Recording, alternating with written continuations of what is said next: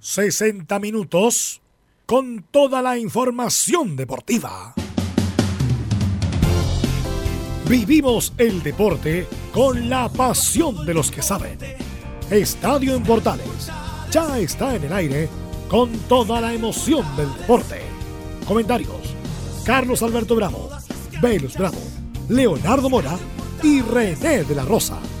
Reporteros: Camilo Vicencio, Juan Pedro Hidalgo, Rodrigo Jara, Enzo Muñoz y Rodrigo Vergara. Producción: Nicolás Gatica. Técnico: Gabriel González Hidalgo. Dirección: Carlos Alberto Bravo. Estadio en Portales es una presentación de Ahumada Comercial y Compañía Limitada. Expertos en termolaminados decorativos de alta presión.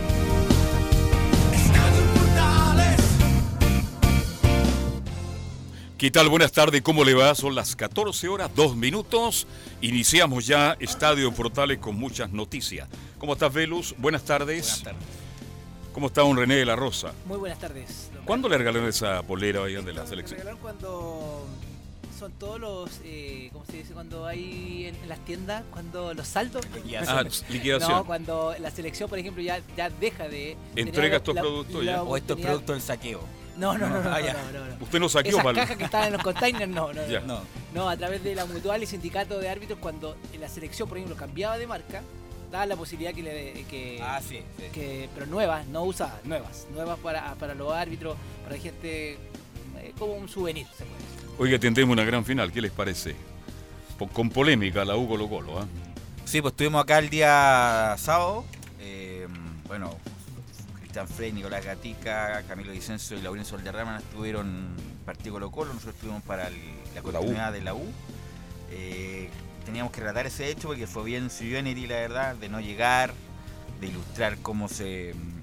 Porque nosotros dimos el, eh, el audio, René, que el árbitro, el cuarto árbitro va al camarín. Sí, Va al camarín, vio que no había nadie. no se aceptó el protocolo. Certificó que no había nadie. Después fue al camarín de la U a. Ratifica las camisetas. Claro, a rectificar las camisetas y le informa al árbitro principal que no que no estaban y hoy día en la mañana, me imagino yo, presentó su informe para que el tribunal resuelva. Claro. Eh, a ver, aclaremos una cosita que No, es muy importante. Sí, Vamos, a, sí. a los titulares Y después y entramos en detalle con este y mucho más en la presente edición de Estadio en Portal. Nicolás Gatica, como siempre, ¿cómo le va? Muy, pero muy buenas tardes. Buenas tardes a todo el panel y a toda la sintonía de portales titulares para este día lunes. Claro, comenzamos con lo que dejó la aplicación del VAR en la semifinal del sábado que le dio la clasificación a Colo Colo. Esto claro en la final de la Copa Chile tras imponerse en penales a la UC. El cuadro albo jugará este miércoles a las 18.30 horas ante la U en Temuco. En la U sabremos cómo se prepara el cuadro universitario para el partido del miércoles y lo que dijo el presidente Navarrete en la trastienda del sábado. Vamos a la final de la liguilla de ascenso de primera vez donde Temuco venció a Copiapó y será rival de La Serena este jueves en el Nacional. El que gane esa final subirá a primera división y visitará el próximo martes en el campeonato a Curicó Unido. En cuanto a la selección sub-23 de Chile derrotó el debut del preolímpico de Colombia a Ecuador por 3 a 0. En el otro partido del grupo Argentina derrotó a Colombia 2 a 1. En Chilenos por el Mundo Arturo Vidal fue titular y dio una asistencia a Messi en triunfo del Barcelona por 1 a 0 ante el Granada. En Italia Alexis Sánchez ingresó los últimos minutos en el empate a 1 entre el Inter y el Leche y se aleja de la Juve que es puntera. Cerramos en Argentina donde Paulo Díaz también entregó una asistencia en victoria de River ante Independiente en un partido postergado por la Superliga. Esto y más en la presente edición de Estadio Importantes. En Perfecto, Estadio muchas gracias. Portales revisamos las polémicas de la semana. Junto al ex juez FIFA, René de la Rosa. Iniciamos las polémicas. Oye, qué. Yo me quería adelantar ya, de verdad, que hay, hay un protocolo aquí. Hay- aquí hay un protocolo. Estoy saltando cualquier protocolo. Estuvimos trabajando todo el- Pido disculpas. Esto es radio. Sí. trabajando todo el fin de semana para que saliera. Bueno, bueno seguíamos con el protocolo de. ¿Cómo el protocolo, ahora que lo vimos en televisión, justamente por esta normalidad de, de la no presentación de unión? Pero usted nos puede continuar cómo el protocolo de, de- esta certificación de que el, equipo rival llega al camarín y las camisetas y todo eso. Eh, sí, bueno, eh, ratificar que para nada es extraño que eh, Unión Española no, no le comunicó a nadie que iba al estadio. al menos no oficializó, no mandó una carta, no mandó un oficio, que nosotros no nos vamos a precisar. Si bien es cierto, habían cosas verbales, pero del dicho al hecho, al final fue un hecho y no se presentó en el estadio La Portada de La Serena. En, en sí, la NFP se va a ir con, bueno, eh, con la parte eh, reglamentaria según los estatutos eh, contra la Unión, pero a, lo que voy yo, a lo que me compete, los árbitros viajan igual. El equipo eh, rival viaja igual. Todo, Hay por gastos, René. Todo hay igual. gastos. El árbitro, el árbitro, el equipo de la U, el VAR, el VAR todo. completamente. La administración, 10 palos tuvo que pagar igual por el arrendo, el arrendo del estadio, independiente de que no se jugara. 10 palos el, Y los procedimientos más pre- protocolares, 10 millones de eh, del- en este caso del cuarto árbitro, tiene que ir al camarín para eh, oficializar que no hay nadie. Y se llena una planilla, porque recordemos que en primera división no hay un turno, eh, sino que el, el árbitro lleva su planilla, se la deja al equipo visitante en este caso. No hay un comisario que hace esas cosas. Hay un comisario, Ya. no, no, no, pero un comisario en los partidos internacionales, Ah, el ya. comisario de FIFA que regula todo. Pero esto es a través de el cuarto árbitro, Árbitro, va ya. con la planilla que la lleva el, el árbitro, se la deja al camarín visita y después, antes de una hora, tiene que estar en el camarín del árbitro ya completa, completa y que quien se hace responsable es el entrenador siempre, con la firma del entrenador. ¿Por qué voy yo? Porque la Universidad de Chile tiene que haber llenado esa planilla igual. Eh, Ángelo Hermosilla llenó, eh, pues. también tiene que llenarla para que se vea los honorarios, obvio que para que desconocer, hay que eh, el honorario se es ratificándose con la planilla. Y se hace todas las gestiones eh, que se va a ver y se eleva un informe. Y Ángelo en este caso tiene que elevar un informe a través, al reverso de este de, de este informe se coloca que el equipo de Unión Española no se presentó a la hora fijada y él no puede, no puede, eso, eso es su súper trabajo, no sabe qué es lo que lo va a castigar, qué va a pasar con la Unión, nada. Él solamente Opera como ministro de fe, nomás. yo ocupa, eh, tuvo, eh, informa que estaba en la, la Universidad de Chile en el estadio de la portada. Y solamente eso. Esto es lo que compete al arbitraje, pero con referente. Una pregunta, el partido a las 6, por ejemplo. Sí. ¿Cuánto plazo eh, espera el árbitro? No, no. ¿No? eh, el árbitro tiene como norma en primera división y en todas las divisiones inferiores, no sé si sea así, hasta segunda división profesional, dos horas antes del, del encuentro. Antes era, antes era menos. ¿Con qué finalidad? Porque la gente dos horas antes, pero aquí llega, llega a rayar la cancha. No, viene a verificar que la cancha esté rayada, que haya esto, La- que las las las medidas mínimas de seguridad para él y para el espectáculo. Y, eh, Pero ¿cuánto se espera en caso de no llegar? No hay, no hay en tiempo de espera. Nunca me pasó a mí. Pero nunca no me a pasó. estar tres horas Pero esperando no, no, que no, no, no, no. Por eso hay es un una plazo. hora antes del encuentro, no hay, no está esa planilla, ya se da. Ah, ya se no, da no hay espera aquí ya Bocover, no, no, no, no, no, aquí no. Y antes creo que era diferente, antes creo que el equipo se tenía pregunto, que presentar y el árbitro tenía que darle el puntapié inicial, Exacto. vestirse. Como en la liga hacer- amateur del fin Claro, de semana, pero ahora sí. ya no existe eso porque Si yo el creo partido a las 9 y a las 9 y cuarto no llegan, a las 9 y Exacto. cuarto se pasa el boca. A eso Exacto. voy. A es- a esa eso era la pregunta que yo quería. En, ¿ah? en- en el, fútbol profesional yo nunca lo he visto y yo creo que nunca lo voy a ver que se que, se, que los árbitros tengan que vestirse sabiendo que no hay un rival y No, si no llegan a determinada hora antes, Claro. se pasa el. de ahí no los estatutos salieron que ya cuando habían eh, definiciones y, y- y habían eh, falta la regla siempre se ganaba por 1-0, 2-0, ahí con había una cantidad de goles en contra.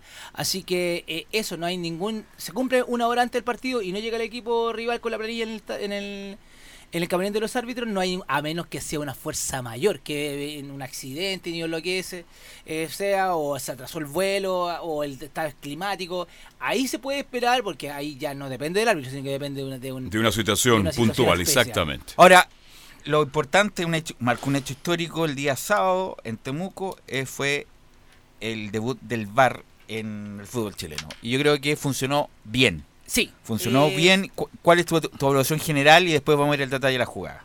Bueno, ahora eh, a harta persona, y me incluyo, va a costar, y a gente de fútbol que está más relacionada a la antigua, eh, adaptar el VAR al fútbol, al fútbol en general. Eh, hubo una participación del VAR, que aquí en Chile, que, y quiero ratificar que los dos penales fueron penales, eh, que los dos penales en primera instancia Roberto no los sancionó, porque... No es- los vio, No, no los lo- vio, no los Mm. vio.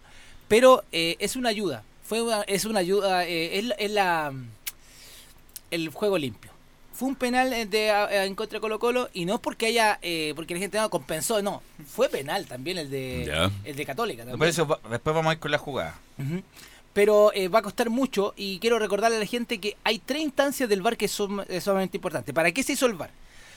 Para cuando eh, hay un gol dudoso, el asistente, el, el fuera de juego, cuando termina, termina en gol, puede Ya. pedir el VAR. Antes no. Rever la jugada. cuando no hay, por ejemplo, no hay no termina en gol, no es necesario porque o se lo comió el asistente, lamentablemente, perdón que me exprese así, o simplemente no lo vio. Si termina en gol, se revisa. Si hay una duda, ¿y cuál es el deber del VAR que está arriba? Que es, recordemos que la gente que son árbitros, árbitros asistentes, hay tres personas, dos árbitros asistentes y un árbitro, que cada uno ve su pantalla. Y hay un director de VAR y hay un, director de VAR que pertenece a la NFP, que en este caso fue Patricio Basualto que viajó a, a Temuco. Eh, cada, el en cada lugar, por ejemplo, el arco sur, cada norte, es el que corresponde según el asistente. Eh, eh, partiendo de eso, hay tres instancias. Si para, para Roberto no le parece, eh, vamos a hablar eh, un supuesto, hubo un gol y para él fue legítimo, y el VAR encuentra, el director de VAR encuentra que hay algo anómalo, se hace comunicar a Roberto. Correcto. Roberto, Escucha. por favor, eh, Acércate, parecer, al- acércate, hay una duda. no, no, no, no, no, es, es que a eso voy. No se acerque, porque siempre Roberto está ya en, en el medio, ya listo para. Y recordemos que el balón siempre que tiene que estar detenido. Aquí Ah, obvio. se, se juega el balón y ya no podemos echar nada más atrás. Igual que la decisión de árbitro en la cancha. Ya. Se juega. No, no, pero es que el VAR no dice hay penal en el área de Católica, no, dice no, no, eso, no dice puede decir eso. tenemos la duda, acércate Tenemos, y tú sí. resuelves viendo la imagen. Hay tres instancias del VAR. Lo que está ratificando eh, Roberto se acerca a la pantalla y el VAR le presenta, mira, esta fue la jugada que para nosotros es penal. Roberto puede tomar esa decisión, O no. saltándose las dos anteriores que voy a nombrar, o decirle, no, ¿sabes qué? Eh, Velus, mándame la, la- La la- imagen. Yo quiero ver la imagen. Él, a través de su... eh, visualmente, si a él le parece por la pantalla que para él no es penal y para lo que está diciendo, es la decisión del árbitro, la última decisión. Y la última es, es quedarse con la decisión que tomó él. Esas tres instancias ahí. El VAR, visualmente el árbitro y la decisión Y a que pesar tomó. de ver la imagen, igual persevera en su inicial decisión. Claro, esas son las tres instancias que son sumamente importantes que los árbitros sepan, que la gente sepa también, porque no depende de una persona que esté arbitrando allá, porque es como yo estoy llamando acá Claro. de Santiago y sabéis que fui penal, Roberto, así que cobra penal. No, no, no. No, no, no. Yo, el árbitro siempre tiene la decisión. El último es que. Una insinuación para que él revise. Claro. Pero él toma la determinación al final. Claro, a eso voy. Eh, bueno, respecto a la jugada, el pen- hubo un penal de Incerralde después de una tijera que se manda a San Pedri, toca en la mano. O sea, si hubiera seguido la jugada, nadie, nada más nadie reclamó tampoco. No, pues nadie re- reclamó. reclamaron el córner solamente. Aparte, claro, aparte Claro, que reclamaron el córner, pero con el VAR se ve claramente que en mano se acerca a Tobar y con la imagen también ahí a un metro resuelve que es penal y, es pe- y fue penal. Fue penal. Y quiero ratificar a la gente por qué fue penal. Si bien es cierto, es una jugada muy cercana, como se puede decir, a quemarropa, que eh, estaba muy cerca del jugador que a veces sin el VAR a lo mejor no lo cobramos. Pero el defensor de Colo Colo hace un obstáculo con su mano. Lamentablemente, si él te hubiese tenido las manos abajo, eh, efectivamente no toca la mano, obvio. Pero en este caso hizo una mano que no es natural y le tocó. Además que abrió las manos. Abrió las manos. Ahí eh, la Esa es la palabra, abrió. Abrió claro. las manos y hasta ahí nomás tocó la mano, sea voluntario o involuntario, penal. Y el otro penal había entrado Cornejo hace como 30 segundos y entró a puro embarrarla, por no decir otra palabra. Entró a puro embarrarla. Eh, un... Se ¿Quién- vio sobrepasado. ¿Quién fue de- el del remate? Fer- Matías Mat- Fernández y toca en la mano clara de Juan Cornejo, nada que decir. Ah, y hay otra, otra mano no Sí. natural que el cual eh, el jugador Como que se agacha donde incluso. vio que ya Mm. iba a ser sobrepasado, se agacha y hace un obstáculo y lamentablemente para él, porque había entrado efectivamente unos minutos antes, eh, la sanción máxima y Roberto tampoco vio esa mano, y pero fue ratificado a través de, Del VAR. El VAR. del VAR. Así Bueno, que bien por el VAR en Y justamente vamos a escuchar al jefe de los árbitros, Enrique Oces, que habla justamente de lo mismo, del balance del funcionamiento del VAR. fue bien resuelta, se hizo con rapidez, se hizo con prontitud eh, y logró eh, el objetivo que, que- que buscamos en realidad, que es, el primero es eh, realizar justicia deportiva y a partir de, de esa justicia deportiva después tratar de hacerlo con la mayor ra- rapidez y también con la transparencia que requiere el sistema. Creo que eh, los televidentes que vieron el partido por la televisión pudieron observar en, todo momento lo que los árbitros estaban revisando, lo que las, las repeticiones que fueron mostradas, por lo tanto eso también nos, nos enorgullece y nos insta a seguir trabajando de la misma manera durante este periodo. Ahora eh, vamos a seguir escuchando a Oces, pero después darle la bajada con René respecto de la jugada en que se aplicó el VAR, Enrique Oces. Creo que ambas jugadas son muy difíciles de apreciar. La primera, sobre todo, me parece que, el mismo jugador que, que, patea, eh, el jugador de Universidad Católica, tapa al árbitro en la, en la posición de la mano.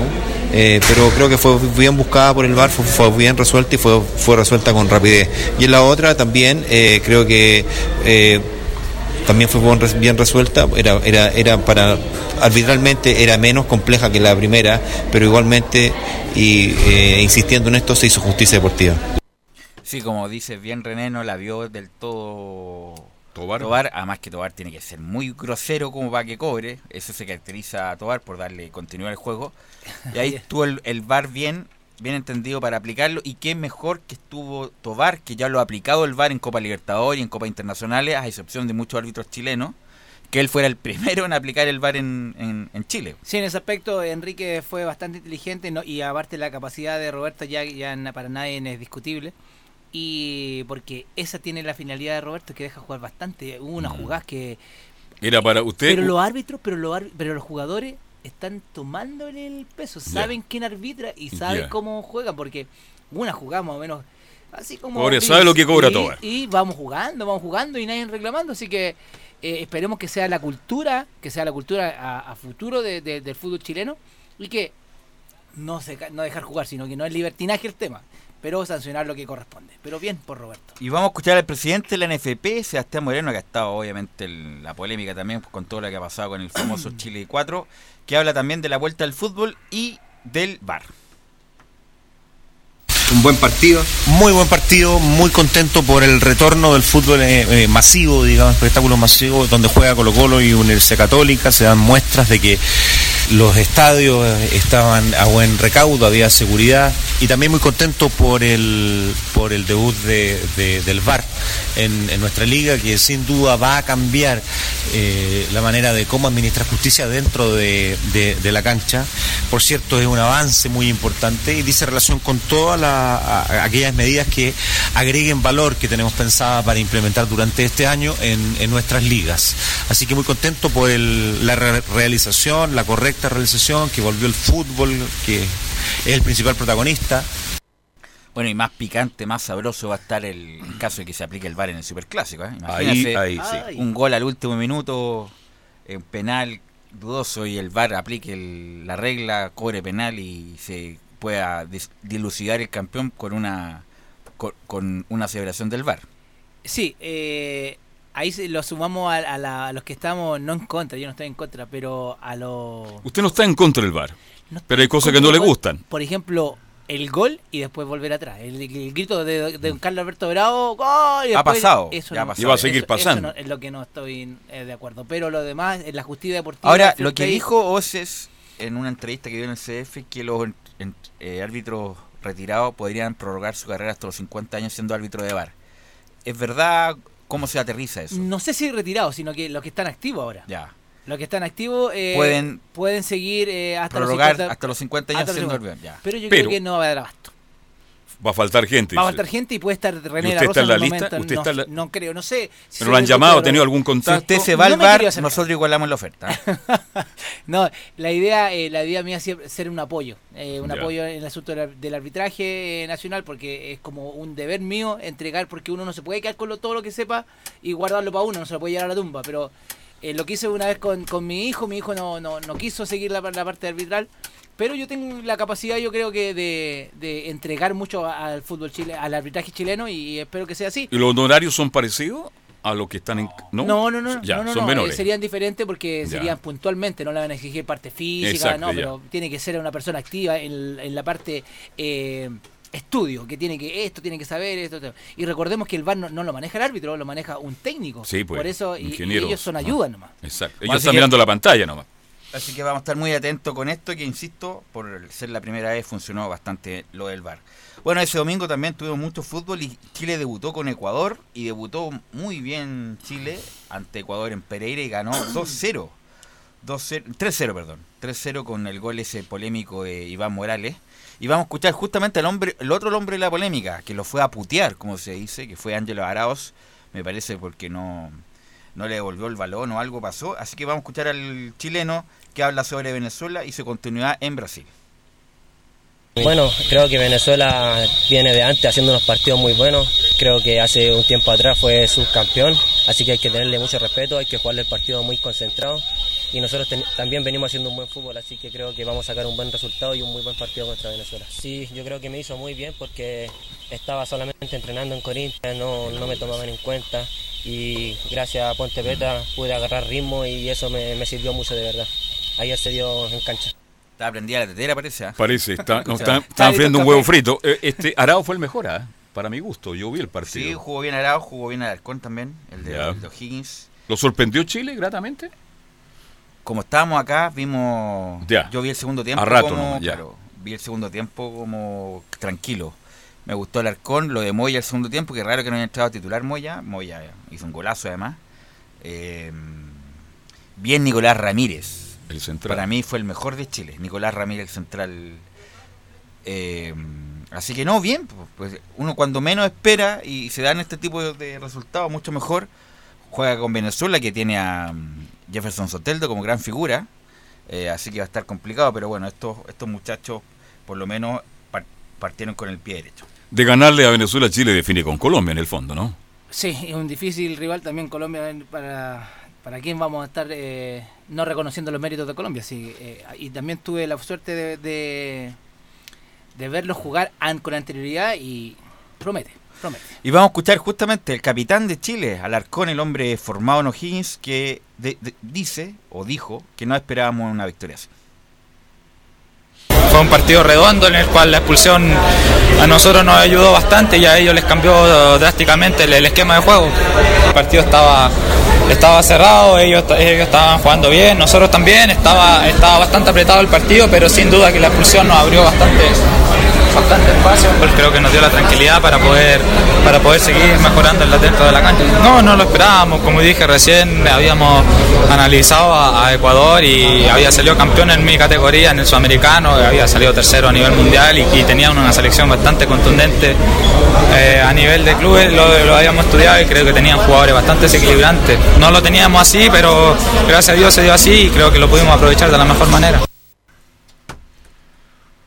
Así que ahí estaba Alarcón y buen triunfo. Chile juega con Venezuela el día martes. Martes. El día martes. 20 horas. Vamos a ver inmediatamente 20 horas el Chile, horario. Venezuela. Claro, 20 horas en Pereira, sigue jugando en Pereira, estadio remodelado, quedó maravilloso, muy poca gente, sí, producto de este preolímpico. Bien, 14 horas con 24 minutos, hacemos la pausa y ya nos metemos con todo lo que nos va a contar Nicolás Gatica de Colo Colo, que pasó con la Católica, tendría un informe también de la U y mucho más en Estadio en Portales. Radio Portales le indica la hora. 14 horas 24 minutos. Termolaminados de León, tecnología alemana de última generación. Casa Matriz, Avenida La Serena, 776 Recoleta. Foro 22 622 56 76. Termolaminados de León. ¿Quieres tener lo mejor y sin pagar de más? Las mejores series de televisión, los mejores eventos deportivos, equipo transportable, películas y series 24/7. Transforma tu TV a Smart TV. Llama al 973-718989. Twitter arroba panchos. Comercial IAC y Compañía Limitada. La mejor calidad mundial en laminados decorativos. Comercial IAC y Compañía Limitada es Vertec en Chile. San Ignacio 1010, Santa Rosa 1779, Avenida Mata 446 y Portugal 501. Comercial IAC y Compañía Limitada es Vertec en Chile. ¿Tiene problemas laborales de tipo civil u otros? Entonces lo invitamos a participar de nuestro programa Consultorio Legal en Radio Portales de lunes a viernes de 10 a 11 horas y de 20 a 21 horas con los abogados Nicole Villanueva Gutiérrez, Constanza Wilder y Camilo Ahumada Marín. Consultorio Legal en Radio Portales 1180 AM.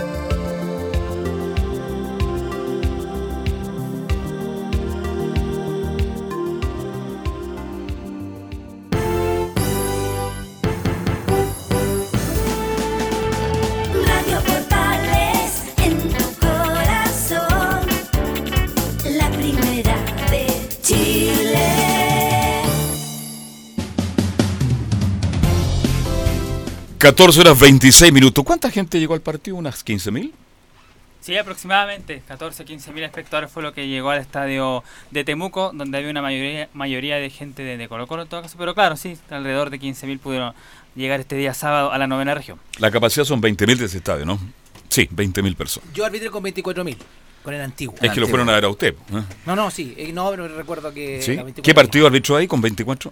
Eh, el primero de cuando salió campeón Santiago Wanderers Ya. y salió campeón también en Temuco. Eh, era los campeones, que era Dabrowski, me acuerdo De que la primera Ricardo, vez, sí. Ricardo Maranio Dabrowski. ¿eh? Claro, que era El técnico. el técnico de Wanderers Sí. en ese tiempo con eh, Mercury, ¿puede ser? Roque Fue Mercury, Roque que cojito, está- ¿no? ¿Ah? Que, que te cojeaba. Le cuesta caminar a Roque, anda, anda, anda, René, Y anda. ahí sos se un- jugó el, el- Ya. esos partidos de, de primer, de, de Ya. primera instancia, los 24 mil personas. Sí, ahí. Bien. Bueno, el partido eh, yo lo vi con más tranquilidad después en la repetición y fue mucho más católica, la verdad.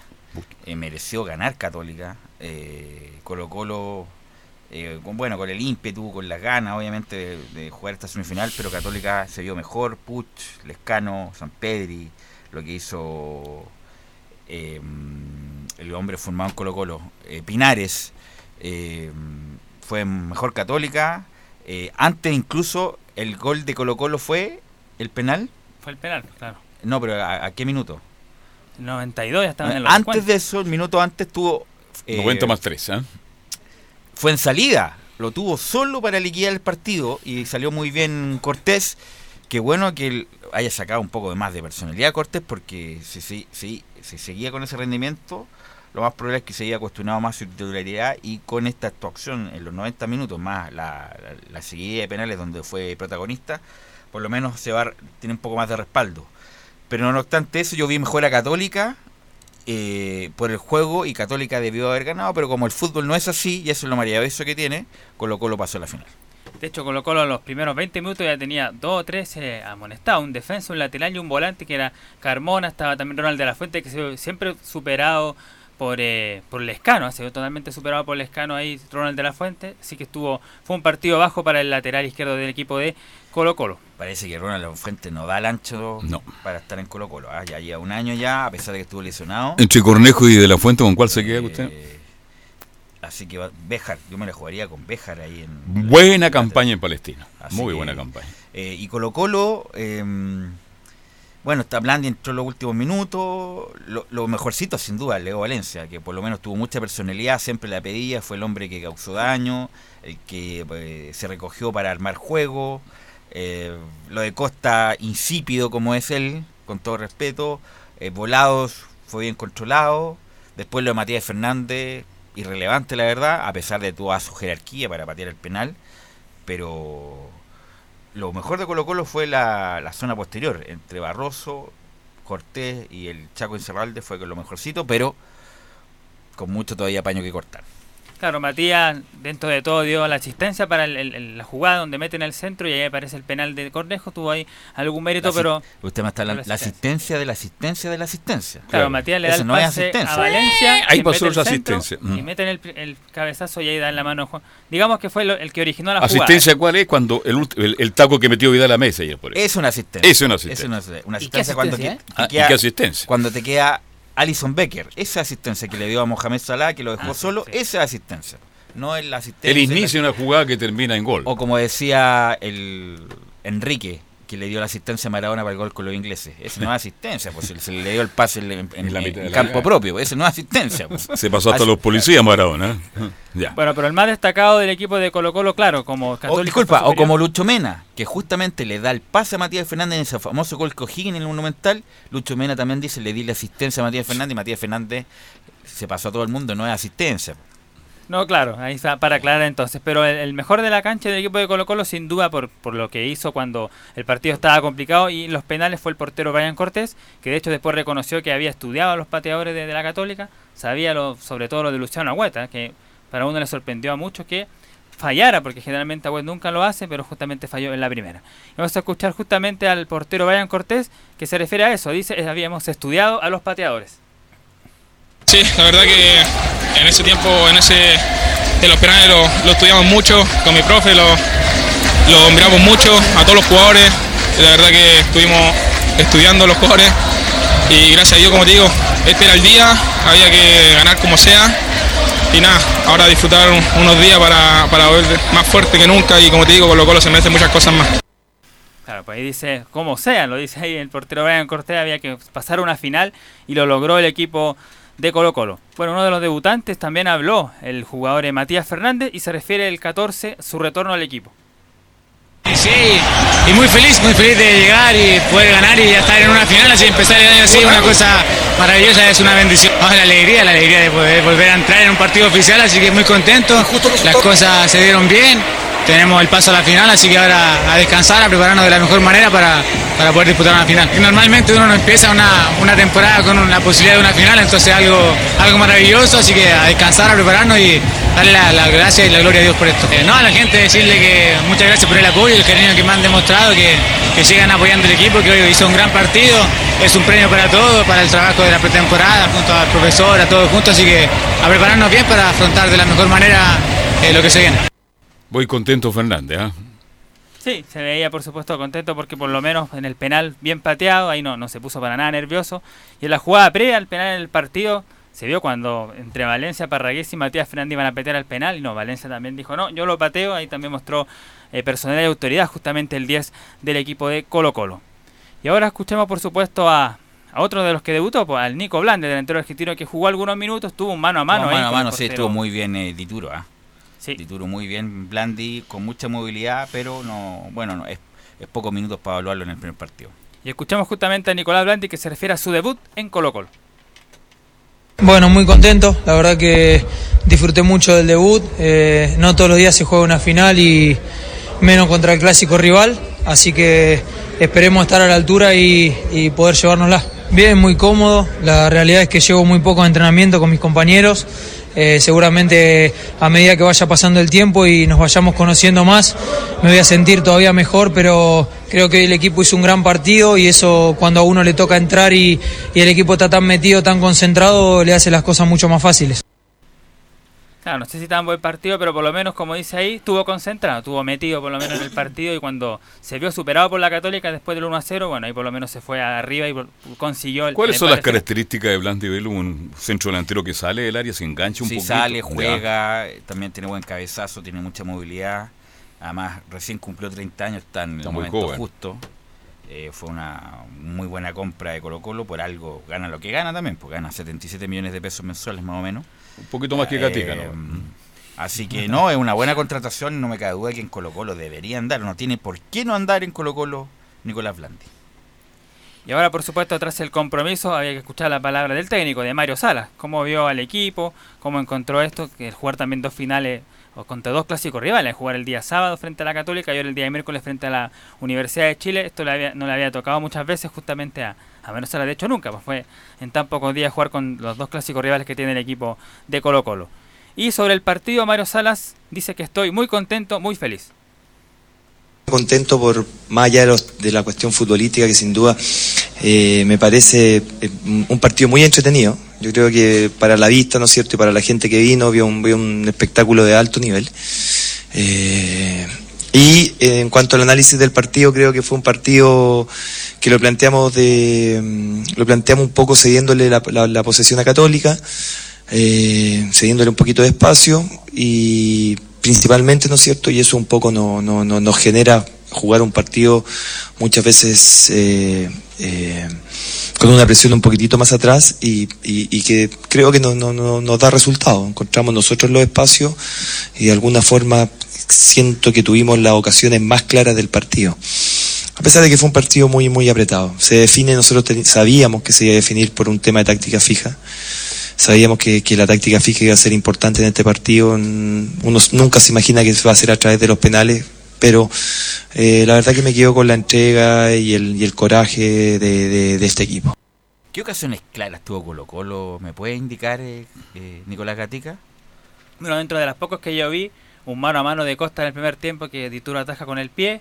Después en el segundo Y la de tiempo puede ser la de Blandi el mano a mano. Sería, o sea, pero ¿Cómo que? No, Mira, como algunos dos, remates tres de tiros de, de costa claro. de fuera. Pero remates La de posesión del balón siempre Pero la Mario tuvo la Sala Católica. exagerando totalmente, tuvimos las más No ha cambiado el libreto el año pasado. ¿ah? Pero por favor, más encima reconoce que Cató- Colo Colo jugó esperando a Católica. Católica tuvo la posesión de la pelota entre Saavedra, Wet y mm, siempre se me olvida Pinares. el, y Pinares. Eh, lo de Puch por izquierda, Lescano por derecha y San Pedri que, insisto, va, a rendir bastante bien en la Católica. Y de no mediar la gran intervención de Cortés en esa mano a mano que tuvo fue en salida, Colo Colo después lo gana por penal. No, claro, siempre Mario Salas tiende a exagerar. Me acuerdo de una conferencia el año pasado que dijo que habían llegado como 10 o 15 veces, dijo también en algún momento, así que él siempre tiende a exagerar un poco.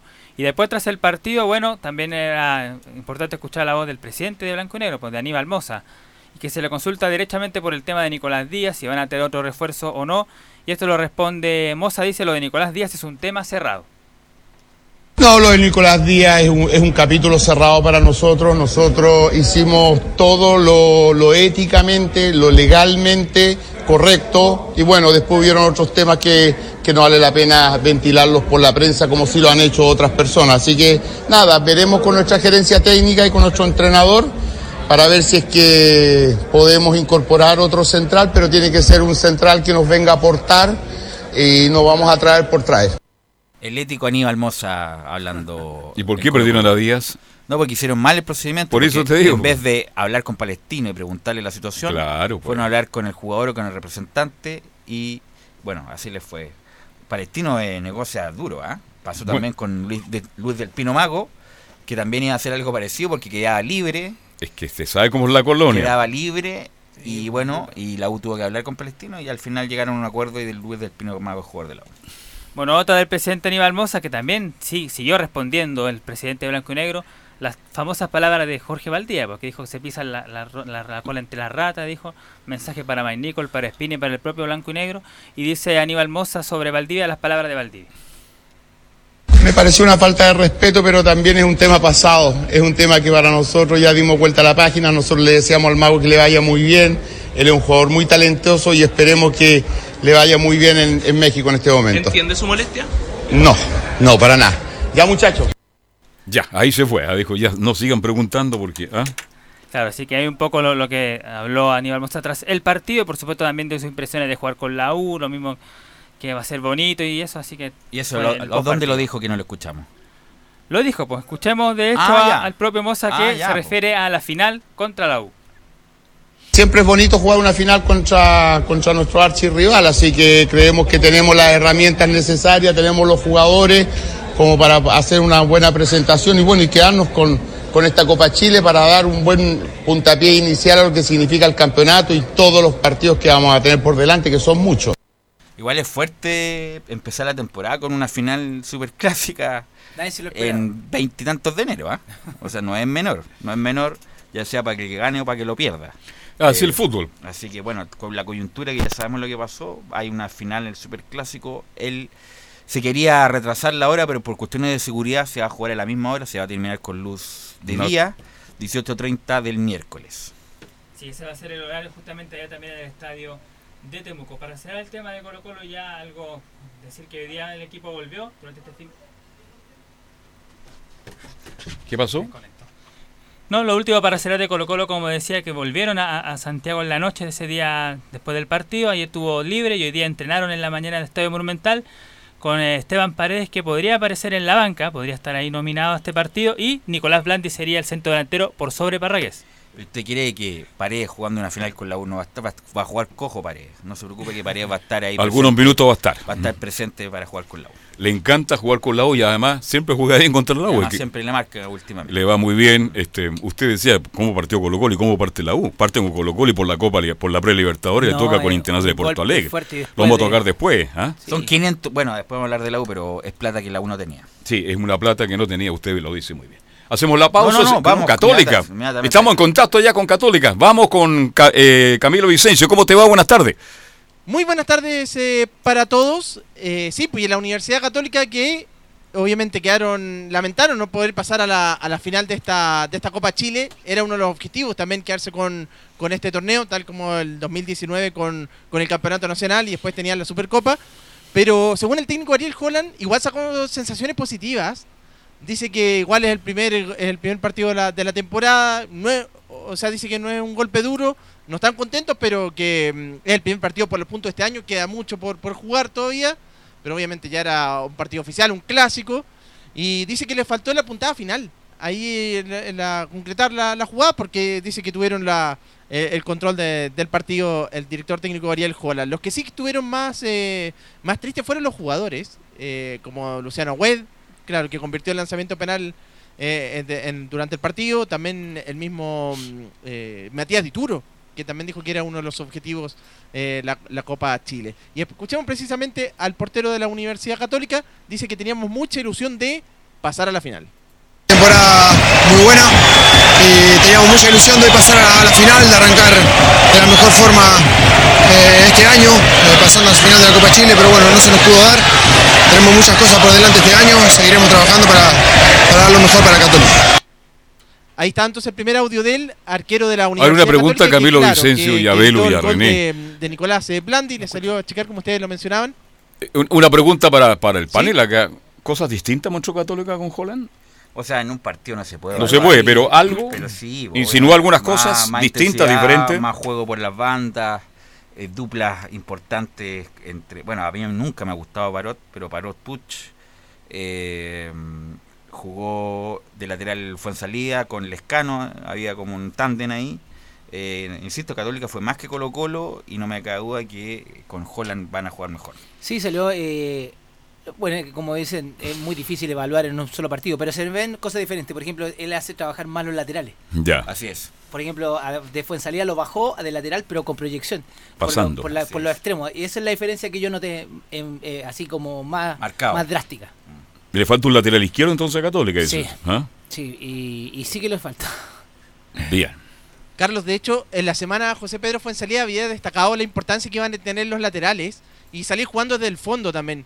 Matías Dituro también decía en la conferencia previa al, al partido que iba- lo iban a ver mucho a él jugando con los pies, saliendo desde el fondo. Y eso, eso mismo destacaban eh, el- tanto José Pedro Fuensalida como Matías Dituro. Y acá otra del arquero de la Universidad Católica, referente a que Holland dice va, va a llevar a la Católica a competir en un nivel alto. Bueno, es un técnico, lo dije en la semana, es un técnico que está en todos los detalles, que trabaja muy bien, que, estoy seguro, estoy convencido que, que va a llevar a Católica a, competir en un nivel muy alto internacionalmente en el torneo local también. Eh, es un técnico que seguramente nos no dejará un aprendizaje y nos hará crecer individualmente y colectivamente. Claro, mencionan también el nivel en la Copa Libertadores, eh, a nivel internacional, la Copa Libertadores, que, que también es uno de los objetivos también de la Universidad Católica, pasar a la siguiente fase, aunque le tocó este grupo difícil con Gremio y América de Cali, entre otros. Y el ganador de Inter con la U. ¿Cómo? El ganador de Inter, Inter con la U. Eh, de Inter con la U, claro. Va a estar en el grupo de Católica. Exactamente, así que Copa Libertadores que va a empezar en marzo, pero la Católica que ahora se tiene que enfocar en lo que va a ser el torneo nacional. Y, por, y bueno, también va a tener la Copa, la Supercopa entre medio. De- Con debuta cuan- con el Torneo Nacional de Católica el, el domingo, ¿no? Este domingo en Playa Ancha al mediodía con Santiago Wanderers. Otro rival complicado para la UCA. Sí, así que bueno, a pesar de que Wanderers no se refuerza- ya- ya tiene un solo refuerzo, pero bueno, le toca en calidad de visita y es- no es tan fácil el calendario de Católica porque en las primeras fechas le toca con Wanderers de visita, posteriormente O'Higgins de local, después visita Antofagasta y en la cuarta fecha recibe a Colo Colo. Ya, ay, ay, ay. Es el calendario de la Católica en las primeras cuatro fechas. No, y destacar también por bien por Wander. Bien por Sí. Wander también que tanto sacrificio ahí, el, el puerto ahí, y ahora con Católica en la primera fecha. Domingo 26, mediodía, Santiago Wander, Universidad Católica. Y ese mismo día juega la. Bueno, ¿algo más de la Católica, Camilo? No, eso por ahora del equipo cruzado.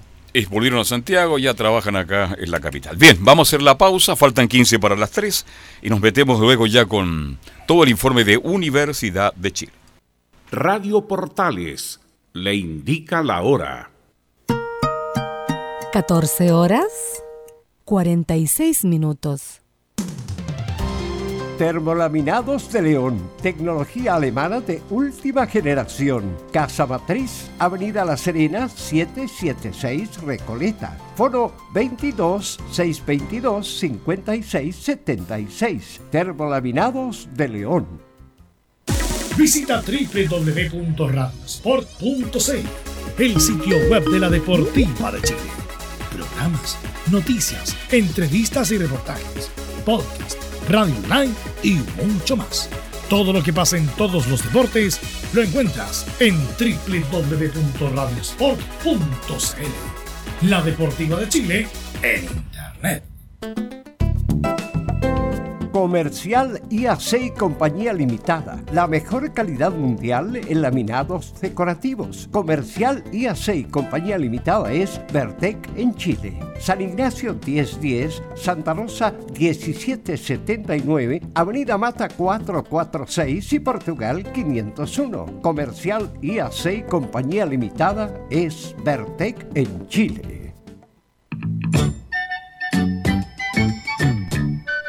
¿Cómo le va? Me permite, muchas gracias.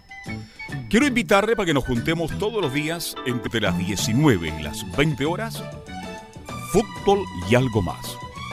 Comentarios, análisis, la polémica, los temas de actualidad. Hablaremos como siempre de política, economía, deporte, los temas que a usted le gustan. Usted se integre entonces a la conversación. Todos los días la invitación queda extendida. Muchas gracias.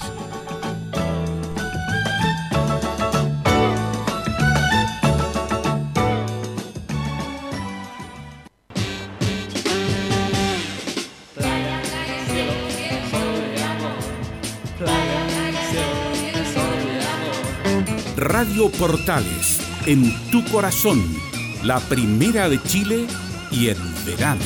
Playa, cielo, sol amor. Playa,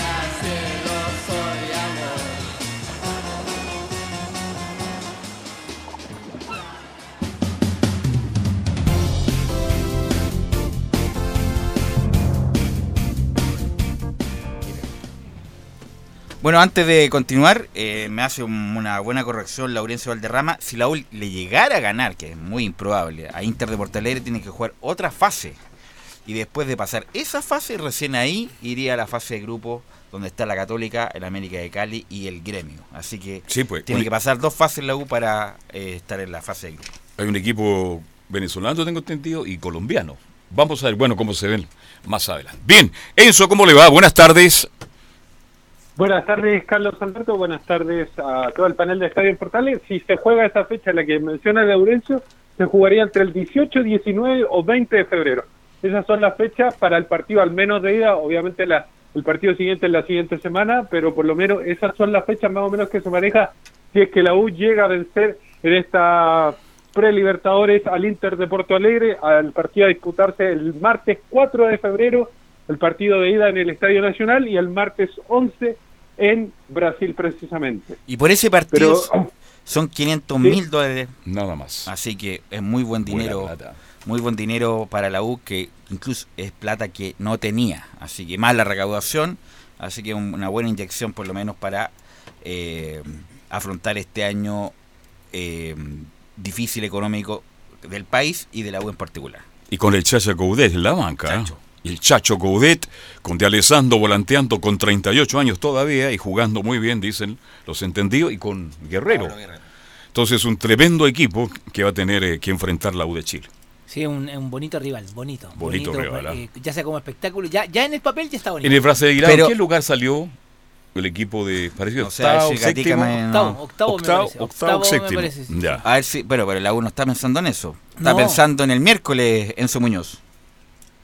Sí, precisamente el miércoles, porque partido con Colo Colo a las 18.30 en el estadio Germán Becker de Temuco, y precisamente sobre el partido contra, contra Colo Colo habla Montillo porque dice que nunca le había tocado un partido como una, el primer partido como una final. Raro también porque nunca me pasó. De mi primer partido oficial con alguna camiseta que ya sea una final. Eh, ojalá que pueda estar a la altura, tanto en lo físico como en lo futbolístico, para poder ayudar a, mis compañeros. Sé que para mí es un partido especial, no porque, porque sea el, el- clásico rival, sino porque hace mucho tiempo que estoy esperando este momento de poder jugar con la camiseta de la U.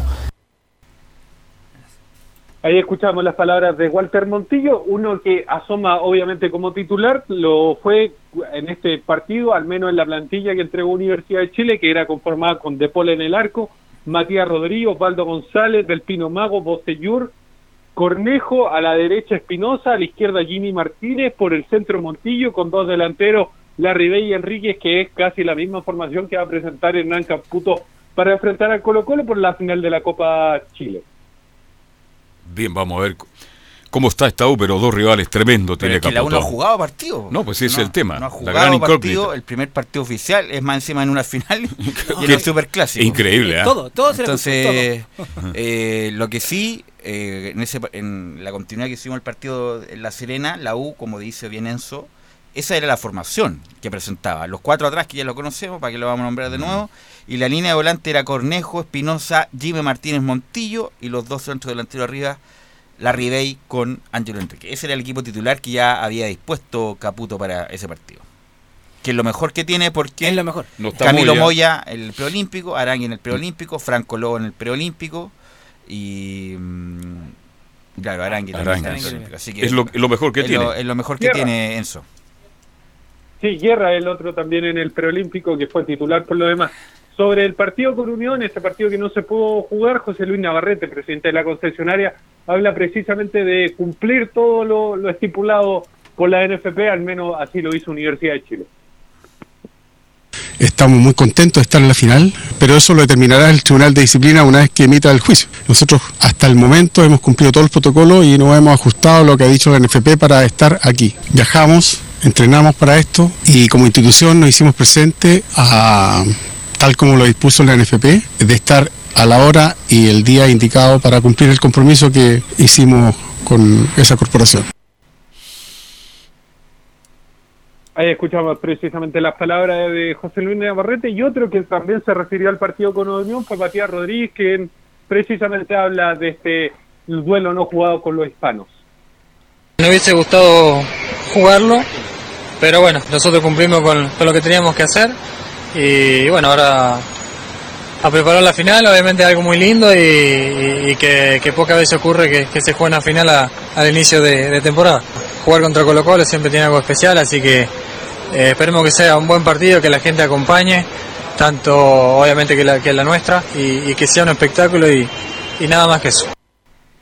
Oiga, fue duro este Segovia las últimas declaraciones contra la U, ¿ah? muy duro. ¿ah? Ya lo hemos comentado ya y bueno, también fue duro la respuesta la NFP, que van a pasar al Tribunal de Disciplina o el no, al Tribunal de Honor al señor Baquedano y que ya la joda y esto se va a terminar en, en el sentido de que va a haber sanciones justamente por lo que se ha dicho en las últimas horas y la Unión Española es libre de hacer lo que estime conveniente, no pueden recurrir al TAS, pero sí van a recurrir a la FIFA por lo que ha pasado, pero también hay una di- división en los hinchas de Unión, unos muchos la querían jugar porque estaba la oportunidad de jugarlo, pues Obvio. ahí estaba. Cuando no hay cuando no se pudieron aplicar los reglamentos, ya está esa cuestión ya es, tiene al, al hin- al hincha medio muy aburrido. Se podía definir en la cancha y los jugadores y la Unión no lo quiso definir en la cancha. Estoy escuchando muchos comentarios, muchas declaraciones de distintas gente del fútbol. Dice que fue perjudicada a Unión Española. ¿Ustedes comparten eso, no? Yo comparto que este... eh, que, bueno, Aparecen ahora, sí. ¿ah? Antes no. no, ¿ah? después de, pues, Eh, después, después de, de. pero no sirve Típico mucho, el chileno. pero, no sirve mucho, pero a lo que voy yo, si está la oportunidad de Unión Española eh, de jugar, si bien es cierto y no puedo decir si mi jefe me está diciendo no va a jugar, no vamos a jugar, pero eh, los jugadores también tienen una opinión, también quieren, quieren eh, tienen ganas, tienen la posibilidad de mostrarse también eh, al inicio, pero eh, Navarrete, el, el presidente, El presidente, sí. también se, se fue muy cauto en hablar en contra de la Unión Española, porque él está diciendo, yo hice esto, esto, esto, hizo, yo estoy dentro de la regla. Ahora veamos lo que pasa con Baquedano, porque varias veces le preguntaron, ¿qué opina usted de lo de Baquedano? No, prefiere no, ahí. Ahí porque algo. Para no hay. escalar en el, en el conflicto, obvio. Además, bueno, Segovia, insisto, yo ya ah, he dicho mi opinión tantas veces que para qué la vamos a volver a repetir. Enzo Muñoz. Sí, escuchamos precisamente qué le responde José Luis Navarrete a las palabras de Segovia, este que, le- que lo acusa de que la UNO quería presentarse a jugar y todo el tema, eh, cuando se suspendió el tema de- del torneo nacional porque le, le, le beneficiaba por precisamente el mal rendimiento que tenía la Universidad de Chile en la tabla de posiciones del torneo. Precisamente sobre esto habla José Luis Navarrete.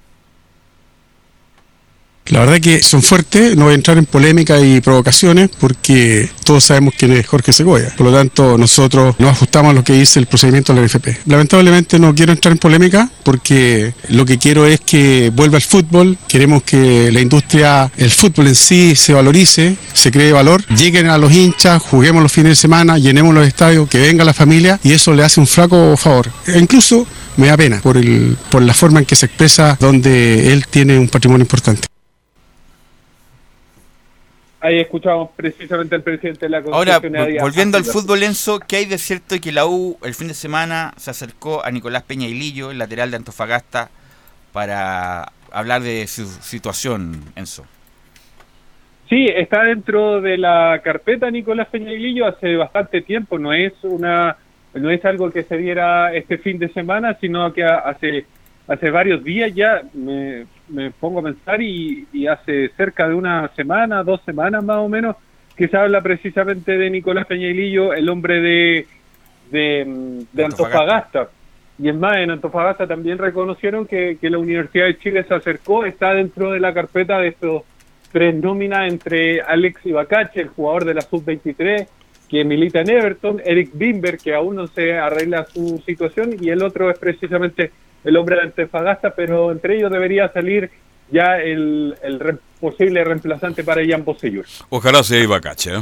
antes que Migueli. No, ojalá sea Bimber. Claro. Bimber es mejor Es que está más tres. enredado eso. ¿eh? Eh, Es el orden, Bimber, Ibacache y Peña y Lillo. Claro, Peña y Lillo en su momento fue No. un gran proyecto que tiene Yo- 28 años, viene saliendo de una lesión importante. eh, pero a mí me gusta Bimber, ojalá se pueda solucionar. Pero si no, bueno, algo, alguien va a tener que traer la U justamente porque va a afrontar Copa Libertadores.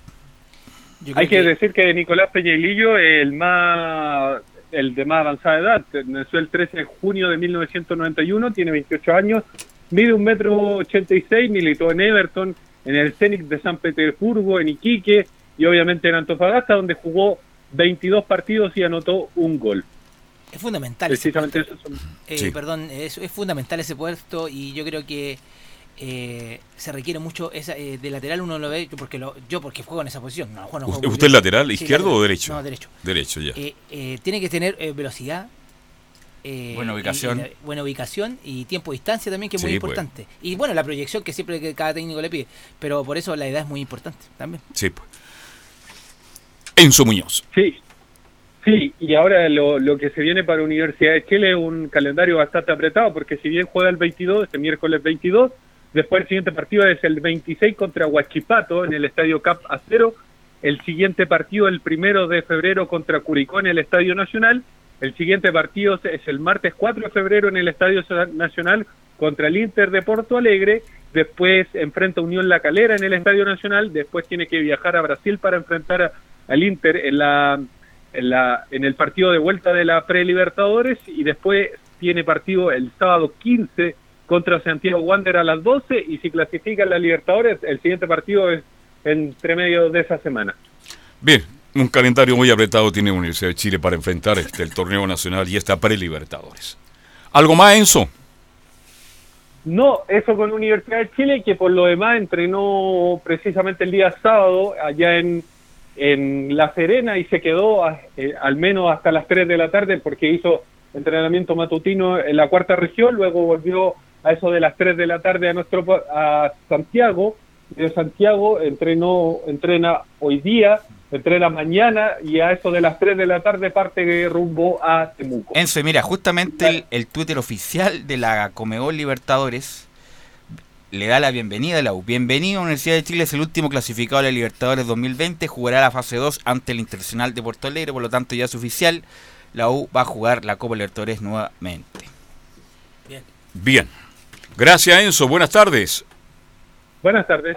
Bien, se le queda algo en el tintero, parece. No, no, no. Solamente eso es lo que eh, ratifica Velus, que ya es oficial. Oficial. Ya aparece en eso. eh, En la cuenta oficial de la Comebol Libertadores le da la bienvenida a la U para jugar esta fase 2 que es con Inter de Porto Alegre. Y ahora recordemos que en la parte interna nacional, el Tribunal de Disciplina o de Honor eh, de la NFP verá lo que pasa con Unión, pero ya es harina de otro costal. Bien, nos vamos. Gracias por la audiencia, por la compañía. Mañana de las 2 vamos a seguir haciendo Estadio Portal. Y que le vaya bien, don René La Rosa. gracias. Cuidado con este asunto de la pintura. Bien, gracias. Eh, Camilo Vicenzo nos acompañó también en el informe de Católica y desde la sala máster de sonido, porque nuestro colega Gabriel González está de vacaciones. La, la información que manejo es que estaría en, Ma- en, en Miami, ¿no? En Miami. En Cancún. Dice, ok. Gracias, chao, hasta mañana.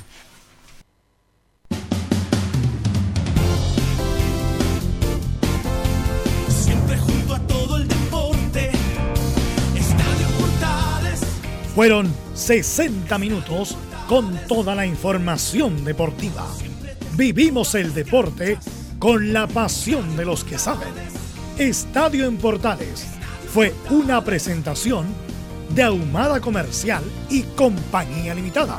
Expertos en termolaminados decorativos de alta presión.